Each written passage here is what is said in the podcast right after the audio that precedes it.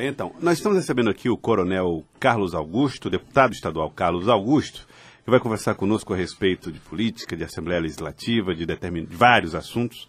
Mas queria começar conversando com o coronel, aproveitando a experiência, a respeito dessa possibilidade de aprovação de um texto específico da reforma da Previdência para os militares e da ideia do senador Marcelo Castro que esse projeto chegue o quanto antes.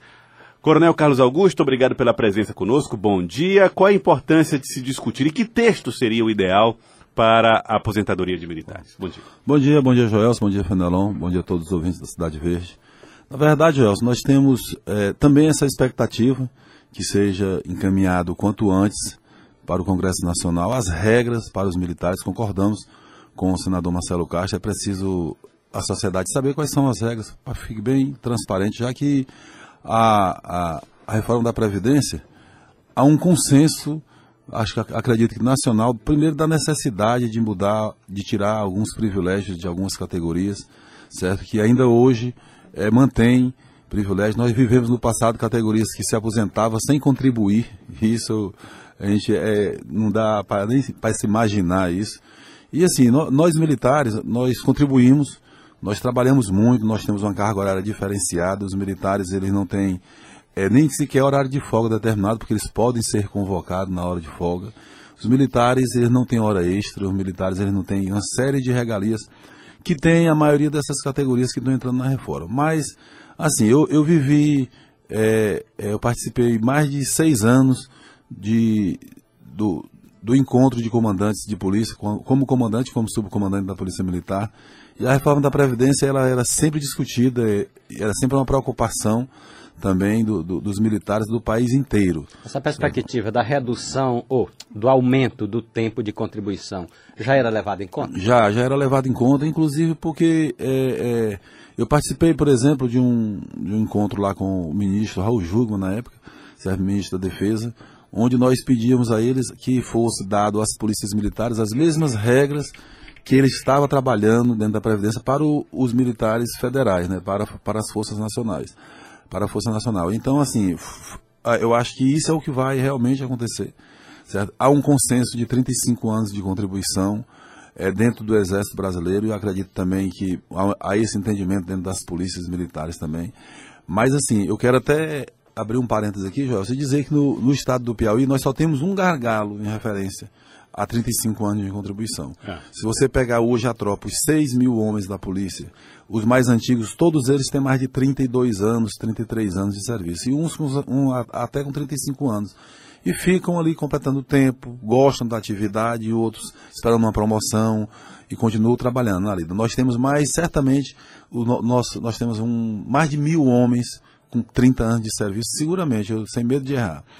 E como eles conseguem ficar? Pronto. Não, porque é o seguinte, nós, é isso que eu queria explicar. Em 2015, nós aprovamos uma lei aqui na Assembleia Legislativa, o governador, que tirou a compulsória das, das praças de 54 para 60 anos. Tá. Isso envolve Tendo em soldados, até cabos. soldado, cabo, até primeiro tenente, uhum. que é o A, que, que não, não, são praças, mas eles pegaram até 60 anos de idade. O coronel também, a compulsória dele também foi para 60 anos. A compulsória por idade. Mas a, por Agora, tempo, por tempo de, de coronelato. Pronto. Não, né? Aí nós temos esse filtro que é para poder dar fluxo na carreira que nós deixamos Porque na época. Hoje é... Que é 30 anos, ob, obrigatoriamente 30 anos e 6 anos de serviço. E 6 anos no último posto. Agora 4 anos no último posto. Para poder dar, dar, dar mobilidade, mobilidade né? na, dentro da carreira. Porque senão chegam a coronel e não sai, os outros ficam só e não, e não, não, há fluxo na carreira. Não, é porque são vagas limitadas, né? É, mas lá, assim, nós somos 21 coronéis. Mas se você pegar mesmo os 21 coronéis, tem mais de 10 com 32 anos de serviço. Por quê? Porque eles têm os 30 anos, mas não têm os 4 anos no posto, não tinham os 6, que era a regra anterior. Certo? Se você pegar, por exemplo, o coronel Wagner Torres, citando o nome, que é um amigo, ele tem 32 anos de serviço, mas ele não tem os 4 anos no posto. Aí ele fica esperando completar. completar os 4 anos no posto. Entendi. Mas assim, só há esse filtro. Porque com, com a idade aqui aumentou, antes era 24 anos a idade limite de entrada na polícia, hoje é 30. E aí nós, baseado nesses 30, na, você pode entrar com 30 anos, você não pode aposentar com 54, com 24 anos de serviço, porque você não contribuiu 30, vai só proporcional. Aí nós aumentamos para 60. Com esse aumento para 60 anos de idade, que você está vendo lá agora por civis é 65, eu acredito que os militares eles vão cravar lá 60 ou 62, certo? Com esse aumento, aqui o Piauí tem pouca a mudar. Nós temos pouco, digamos assim, poucas saídas, pouco, pouco prejuízo, poucos prejuízos em relação à Previdência, em relação aos policiais militares, certo? Por exemplo, eu me aposentei com 50 anos de idade, não porque fui eleito, somente, porque a Constituição obriga a me aposentar quando o militar, obriga a aposentar o militar quando ele é eleito. Mas eu, eu, eu, eu, eu completei 30 anos de contribuição e já tinha mais de 6 no posto. Então eu estava só aguardando completar os 30, que era o critério, certo? Uhum. Que, que, é, um, é dois critérios, 30 Sim, anos ou, e 6 ou completar posto. os 30 ou ser eleito, entendeu? É, aí eu, eu fui para a eleição, graças a. Era hora de ser candidato. É. Mas assim, mas eu quero é, é, é retornar aqui, eu tenho que dizer assim, em, ref, em, em, em referência aos militares, eu concordo lá com o senador Marcelo Castro, acho que deve ser encaminhado logo, quanto antes, certo? Para não ter essa, essa suspeição que vai haver categoria com privilégio, que nós não temos, inclusive, os privilégios. Nós somos uma categoria, certo? Praticamente de tempo integral. Nós temos. É, nenhuma categoria está em casa e o chefe chama e ele vai passa dois, três dias no mato procurando bandido ou, uhum. ou em ocorrência e tudo tal. Nós temos essa, essa peculiaridade e somos chamados. Nós somos, é suspensa as nossas férias em período de carnaval, em período de final de ano, certo? O comandante só de uma portaria, não, não ó, não tem férias nem dezembro, nem janeiro, nem fevereiro, porque esse período é o período que a sociedade mais precisa de nós. Então, nós, suspeitos de férias, licença, tudo tal. Nenhuma categoria é assim. Então, nós temos várias particularidades. E não dá DRT. Não. É, não dá. dá não, não, tem dá, não. Dá não. Então, mas assim, eu, eu, mas nós somos conscientes que há uma necessidade de mudança uhum. no país, inclusive no regime da Previdência. Reforma que não afete só os mais pobres, uhum. certo? Porque agora aqui eu, eu, nós que, que, vivemos e que convivemos é, com várias classes sociais, eu venho das ruas, certo? Então, assim, sou filho de um soldado, de dez filhos, certo? A gente que tem é, é, passado por várias experiências na nossa vida, a gente tem que saber que todos têm que dar uma contribuição para que esse país mude de fato, certo? Porque muitas vezes você aprovar reforma para dar para para alterar o regime de quem não tem a voz dentro do Congresso ou de quem não, não tem os interesses é, específicos, representante mesmo de fato lá, certo? É fácil você mudar. Você mudar para o trabalhador rural, você mudar para as pessoas que se aposentam por idade, porque que nunca contribuíram mesmo, que é, é, é só para sobreviver, você mudar para essas classes, às vezes é mais fácil. Nós queremos é, é que haja uma reforma, que haja justiça na reforma, mas justiça para todos. Tá aí, Coronel Carlos Augusto, deputado estadual Carlos Augusto. Agora vamos falar um pouco a respeito da situação local. O governador Wellington Dias encaminhou esse projeto de reforma administrativa que afeta é, muitos setores, preserva de certo modo a segurança, né? Na medida Certeza. que mantém-se todos os. Eu diria que é aquele que está mais estável nesse momento, onde você já tem mais ou menos o desenho de quem será o secretário da Segurança Pública, quem será o comandante geral da Polícia Militar, do Corpo de Bombeiros e da Polícia Civil, já está quase tudo desenhado e definido. É, e, mas afeta outros setores né, que vão ser é, reestudados. Como é que o senhor tem visto na Assembleia, lá dentro do Parlamento, o ânimo para a aprovação dessa, dessas matérias, incluindo aí a que trata do congelamento. proibição, congelamento de salários de servidores? É, primeiro assim, nós recebemos na semana passada a reforma encaminhada pelo governador, eu estou lendo a parte da segurança pública, porque sou muito cobrado, então nós estamos lendo lá essa essas mudanças que o governador quer implementar, certo? E, e dizer que o governador está tá criando algo que eu acredito muito, certo? Eu disse, eu já conversava com ele como, quando era comandante da Polícia Militar sobre a necessidade de encaminhar, de fazer o um encaminhamento no Brasil, mas no Piauí que eu comandava era a Polícia Militar do Piauí, e ele fez algum, alguns passos importantes, Joelson. Vou só abrir um parênteses aqui na sua pergunta para dizer que nos primeiros dias do meu comando, é, um, um, um, jovem assassinou uma menina lá no bairro Porto Alegre, que ia por seu primeiro dia de trabalho vindo Sim. do interior. Acho que todo mundo lembra, foi bastante, teve uma ampla repercussão. Para, ela ia para parada, ia de, ônibus, parada de ônibus. E ele a matou. Eu fui ter uma conversa com o governador e disse para ele, governador, o estado que, que paga prisão paga tratamento. Certo? Aqui em Teresina, rapidamente a gente já pode, pode perceber que cerca de 80% das nossas ocorrências, ele é caso mesmo é de tratamento. São usuários de drogas que não são criminosos profissionais. Eles usam droga e assaltam os comércios, botam os comércios de trás da grade. Você vai, você vai, eu, eu visitei a Palitolândia pessoalmente e via lá os comércios, todos eles de trás da grade vendendo quilo de arroz. Aquilo nos humilha, certo? Enquanto policiais, enquanto autoridade. Cada um dentro da sua própria cela de detenção. Cela. E assim, e é só uma questão dele se proteger dos usuários ao redor dele, porque eles vão lá e roubam é, é 20 reais do apurado. É de hora em hora quase. Tem gente não aguenta mais, tem que fechar as portas.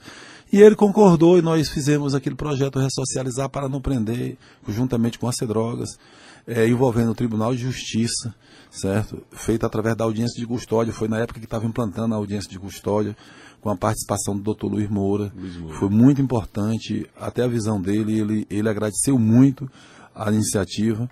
A Cedrogas, ela já, ela já internava é, mas internava de forma voluntária a pessoa que se apresentava para se internar, mas compulsória não. E eu falava compulsória e, o, e, o, e, eles me corrigiam, não fala internação compulsória, porque nós não temos lei que obrigue ninguém a se internar. Mas de certa forma é, porque você comete um delito, vai para a audiência de custódia e o juiz ali, ali decide, ó, ou você vai se tratar ou você vai para o presídio. Mas lhe soltar eu não vou. Ou você vai para o 100. Aí eles vão para as comunidades terapêuticas e o Estado paga. Eu tenho participado, participei na semana passada, inclusive, de uma formatura dessa lá na casa do oleiro, certo? E vejo que eles saem limpos da droga de lá. Muitos retornam, até retornam, mas muitos ficam livres das drogas, porque tem a oportunidade de se tratar. E no período que ele está se tratando, além dele estar tá ficando limpo mesmo das drogas, se limpa, ele não ele não está nas ruas cometendo assalto e às vezes até matando. Então, nessa proposta que o governador está mandando lá para a Assembleia, ele está criando uma estrutura vinculada à Secretaria de Segurança que para que as ocorrências sejam encaminhadas por nível de ocorrência. E essa sim é uma solução. Eu tenho absoluta certeza do que estou falando aqui. Essa é uma solução para o país. Nós não podemos, certo, conviver com os níveis de violência, com um país que mata 62 mil pessoas por ano certo? Você, nós assistimos a tragédia lá do Brumadinho, lá de Brumadinho, que matou 300 e poucas pessoas, ele comove, a gente enche os olhos de lágrimas. A tragédia lá do Flamengo com 10 mortos, e a gente, quem é pai, não tem quem não se emocione com aquilo ali, 10, mata 300 e pouco, não dá 400, mas é, nós fechamos os olhos para 62 mil assassinatos que há por ano neste país e nós temos que dar os encaminhamentos. Então, este encaminhamento. Morte que acontece a prestação não comove, né? É. Morte que acontece no atacado é que geralmente mexe com a gente. É. É, o, único nós vimos... o problema é que não é bem, bem no atacado, a... são 5 mil por ano, é, ou por semana. Por semana, é muita morte. Mas, assim, o fato é que esse encaminhamento que o governador está querendo fazer aqui, está encaminhando para a Assembleia, eu, eu acredito que seja aprovado, ele eu acho que é o que há de mais importante certo? dentro da reforma dele, com todo respeito aos, a, às demais causas, né? Mas assim, porque eu acho que ele pode sinalizar para o Brasil é, algo que tem que ser feito no país. Eu, eu assisti, Joel, como comandante também, como chefe da Casa Militar, e mas principalmente como comandante, eu, eu fui a vários encontros com o ministro da Justiça, é, discutir, eles querem discutir segurança, e chamava os comandantes por últimos, mas a gente sempre ia. E chegou um ponto que eu não ia mais. Eu falei, eu não vou mais gastar minha passagem, vou gastar mais passagem de avião, não. Porque a gente vai para Brasília, não se resolve nada, tudo se encaminha lá, não chega aqui, certo? E, e eu, eu, eu desisti disso e vi agora o ministro da Justiça, com todo respeito aqui, certo? Porque concordo com todo, tudo que ele escreveu ali, eu concordo certo? Mas aquele a crime. é o pacote que ele chama de anticrime não pode ser anticrime, que aquilo ali não vai combater crime. É, ali, é uma faceta. Só. É, eu li seis vezes, porque eu preciso ler. Uhum. Para me poder entender direitinho. Mas ele só ataca o lado ali, da, do problema. Ele só é ataca um lado, de, lado legal. É, ele só ataca regras para manter, para dificultar a soltura de algumas pessoas. Ele, ele, dentro daquelas regras que ele colocou lá, ele colocou um ponto que eu acho muito importante, que é o aumento da possibilidade de, de liberdade para quem comete crime hediondo de um terço para dois terços, uhum. certo? Porque você, você mata alguém, é condenado a 21 anos de prisão, com 5 anos e meio você está fora, certo? Se você for preso e, for, e cumprir tudo como manda a, a, a, rigidez da lei, 5, 6 anos você está fora. Uhum. E agora é. Aumentaria a, aí para. Aumentaria mais para 12 anos. É, 12, 13, 14 anos. Mas assim, mas eu concordo com aquilo ali, acho que ali ajuda, porque quem mata, quem estupra, quem trafica, tem que ficar preso é aos 30 anos mesmo. Eu sou a favor dos 30 presos. Mas anticrime é colocar segurança nas fronteiras do país, com as Forças Armadas e com as polícias militares. Anticrime é endurecer toda a, a, a, a, pena cometida para crimes hediondos, aumentar mesmo. Anticrime é nós pegarmos essa alta complexidade que o governador está criando aqui para acompanhar de forma especial, certo? Dentro dos presídios federais. Antes que se ele estivesse apresentando um projeto, nós vamos construir um presídio federal em cada estado e vamos absorver toda a malha viária, to, aliás, toda a malha de crime de alta complexidade. Empurrar para o Estado não é... Empurrar não, é, não resolve... Nós, nós já estamos... Corda no pescoço. É, com corda no pescoço. Mas assim, mas o fato é que eu acredito muito no que o governador está encaminhando as ocorrências por nível de ocorrência. E eu disse a ele, governador, aqui nós temos que convidar, nós temos que combinar com vários autores. Na minha conversa que eu tive com ele, ó, a baixa complexidade o Estado cuida. Sem problema. Com as assistentes sociais, com as comunidades terapêuticas, com a família, com, com, a, com a rede de proteção que o Estado já tem, já tem como fazer. A média complexidade nós temos os presídios para quem, cometa, quem comete crime de média complexidade. Agora, a alta complexidade só tem que ter um presídio separado, porque já que o governo federal não dispõe disso, você tem que ter um presídio só para não misturar essas pessoas. Um deles tem que ser transformado. Tem que ser transformado perfil, né? com um perfil para ter a vigilância necessária, para ter os encaminhamentos dentro do Poder Judiciário, acompanhando os processos. Porque se você tem, aqui em Teresina, aqui, no, no estado do Piauí, nós temos aproximadamente 4 mil presos encarcerados, nós não temos mais do que 400, certo? Que são provenientes de crime de alta complexidade. Afirmo isso com segurança. Então, um presídio poderia garantir Toda essa separação. É, e separar também os processos deles. Ter acompanhamento do Estado. Porque nós temos também uma defensoria pública que defende, eles são bons, os advogados são bons, certo? São profissionais porque é garantido a, todo, a, todos, a toda pessoa o direito à ampla defesa. Mas, por exemplo, esses processos dessas pessoas que matam e que cometem esse determinado tipo de delito, eles têm que ser acompanhados, mas não para assaltar, mas para manter preso. Porque. É, queria um rigor a mais. É, com certeza. Porque não adianta, Fenelon, você prender alguém acusado de matar 12 12 pessoas nas ruas, como nós prendemos aqui em Teresina. Foi preso na semana passada, ali os assaltantes ali explodiram lá a agência de Mas é, Castelo. É, exatamente, né? Aí tinha um, um, lá tinha sido solto também de uma semana. Não é exatamente esse um dos focos do, do, do projeto do, do ministro Moro? É, quando é esse é um dos focos que eu que eu estou dizendo aqui que, que vale que eu, que eu concordo eu concordo com, com tudo que ele escreveu lá só não concordo com se chamar de anticrime certo. só essa essa pauta aqui que de dois, de um texto para dois textos que eu acho eu acredito que que, que é válido é, deputado Carlos Augusto, Coronel Carlos Augusto, dentro da questão da reforma administrativa, a gente tem tido no, na Assembleia algumas reações.